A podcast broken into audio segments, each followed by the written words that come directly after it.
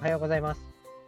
ゆうのぐだぐだブログ実践記、今日もやっていこうと思います。このラジオでは33歳のサラリーマンがブログで収益化に至るまでを発信していきます。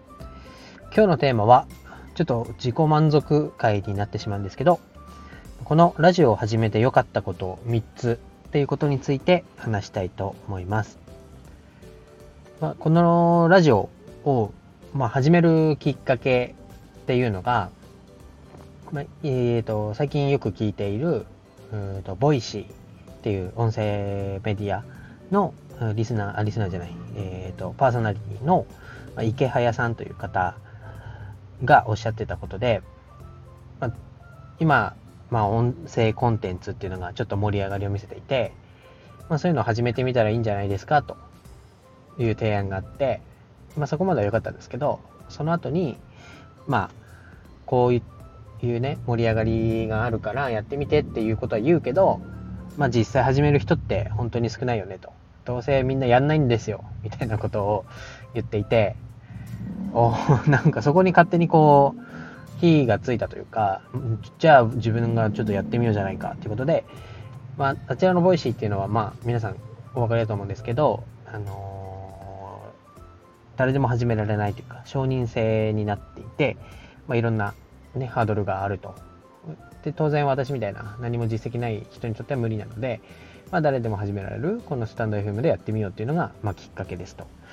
でここまでやってきて何ヶ月やった 1, 1ヶ月はやりましたねやってきて、まあ、良かったこと3つを、まあ、今感じていることなので話したいと思いますとで1つがまあ、こいつ何者なんだと。何なんだこいつと思えたこと。二つ目が、まあ、絶望を感じているっていうこと。三つ目が、まあ、続けることの重要性というか、まあ、このラジオは修行だなと思ってることっていう三つがありますので、一つずつ話したいと思います。えー、一つ、一つ目。こいつ何なんだと思えたということです。まあ、自分今33歳で、まあ、サラリーマンもやっていて、まあ、普通に仕事をしていると、まあ、後輩もいますし、まあ、うなんて言うんだろう、付き合いのある取引先とかもいますし、まあ、ある程度ポジションっていうのは、まあ、確立されつつあるというか、まあ、会社にとっても、こうなんていうの、居場所が自分あ、自分の居場所が会社にあるみたいな感じで、ちょっと、なんて言うんだろうな、ぬるま湯的なところに使ってて、まあ、普段通りやってれ、ミスもなくやってれば、まあ普通に給料もらえてっていうような、ちょっとね、ぬるいようなとこにいたんですけど、このラジオやることによって、まあ実際、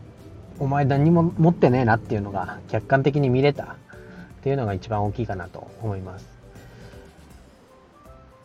まあ、この自分の音声を聞き直してみても、まあ、どもるし、話してる内容薄いし、話し方ちょっと子供っぽいし、みたいなところで、まあ、いろいろ気づかされるところはありますよね。まあ、特にも自分の声聞くの嫌だというか、こんな声なんだっていうのが、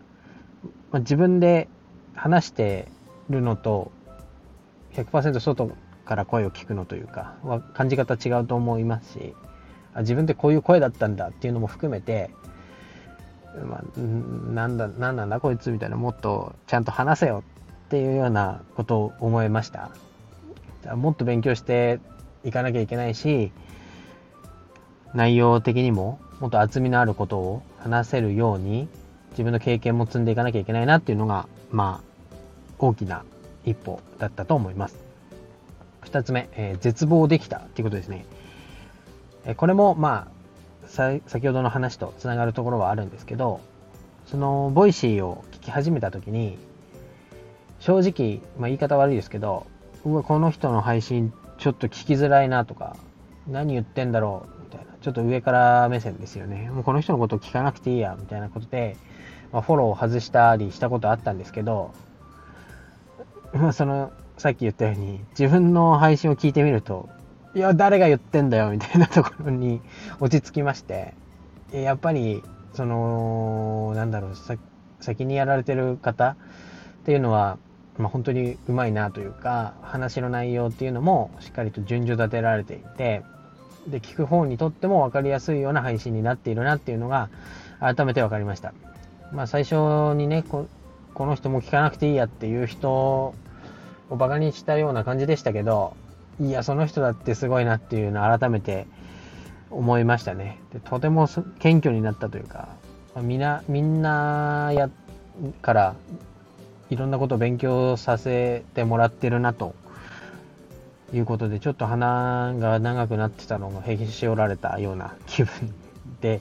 まあ、仕事にとってもそれはすごいいい影響があって、まあ、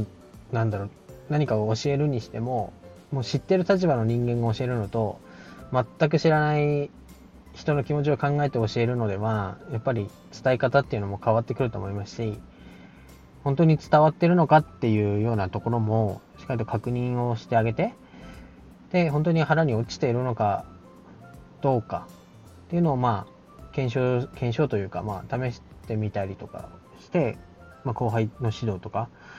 取引先に対しての説明がちゃんとなっているのかっていうのも振り返られる、振り返れるようになったので、そこはいい影響が出てるなと思います。続きまして3つ目。まあ、続けることの大切さということです。まあ、多少なりともですね、最初の10回目ぐらいまでの配信と、今の配信だと、まあ、聞いてる方にとってはわかんないかなと思いますけど、自分の中では、しっかりとこう、なんて言うんだろう。頭の中で、まあ、本でいう目次みたいなものがパパパッと出てきて、まあ、その5題目に沿ってテーマがあり、詳細があり、テーマがあり、詳細があり、結論があるというような、えー、なんだろうな、順序立てっていうのが徐々にできてきたかなと思います。またですね、このラジオやってて一番嬉しいのは、えー、最低お一人はですね、あの、毎日、あの、毎日じゃないや、毎回の配信を聞いていただけて、そしていいねをいただい、押していただいてるっていうところですね。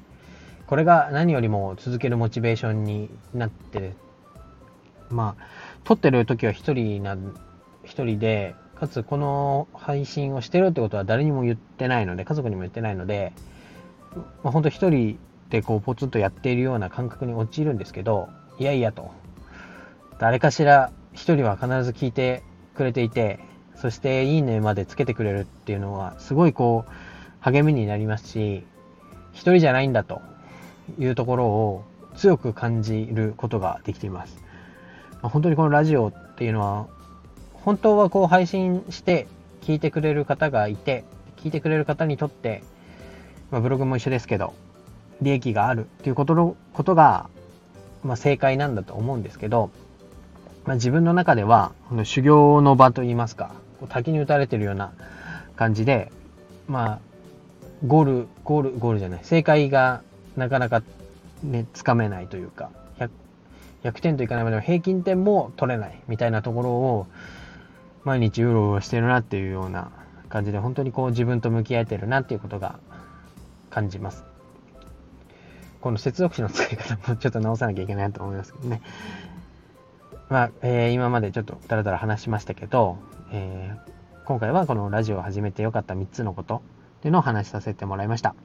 ちょっと自分が続けられる限りというか、とりあえずブログで1円でも稼げる日が来るまでは続けていきたいと思います。ので、えー、よければお聴きください。それでは今日は以上になります。バイバイ。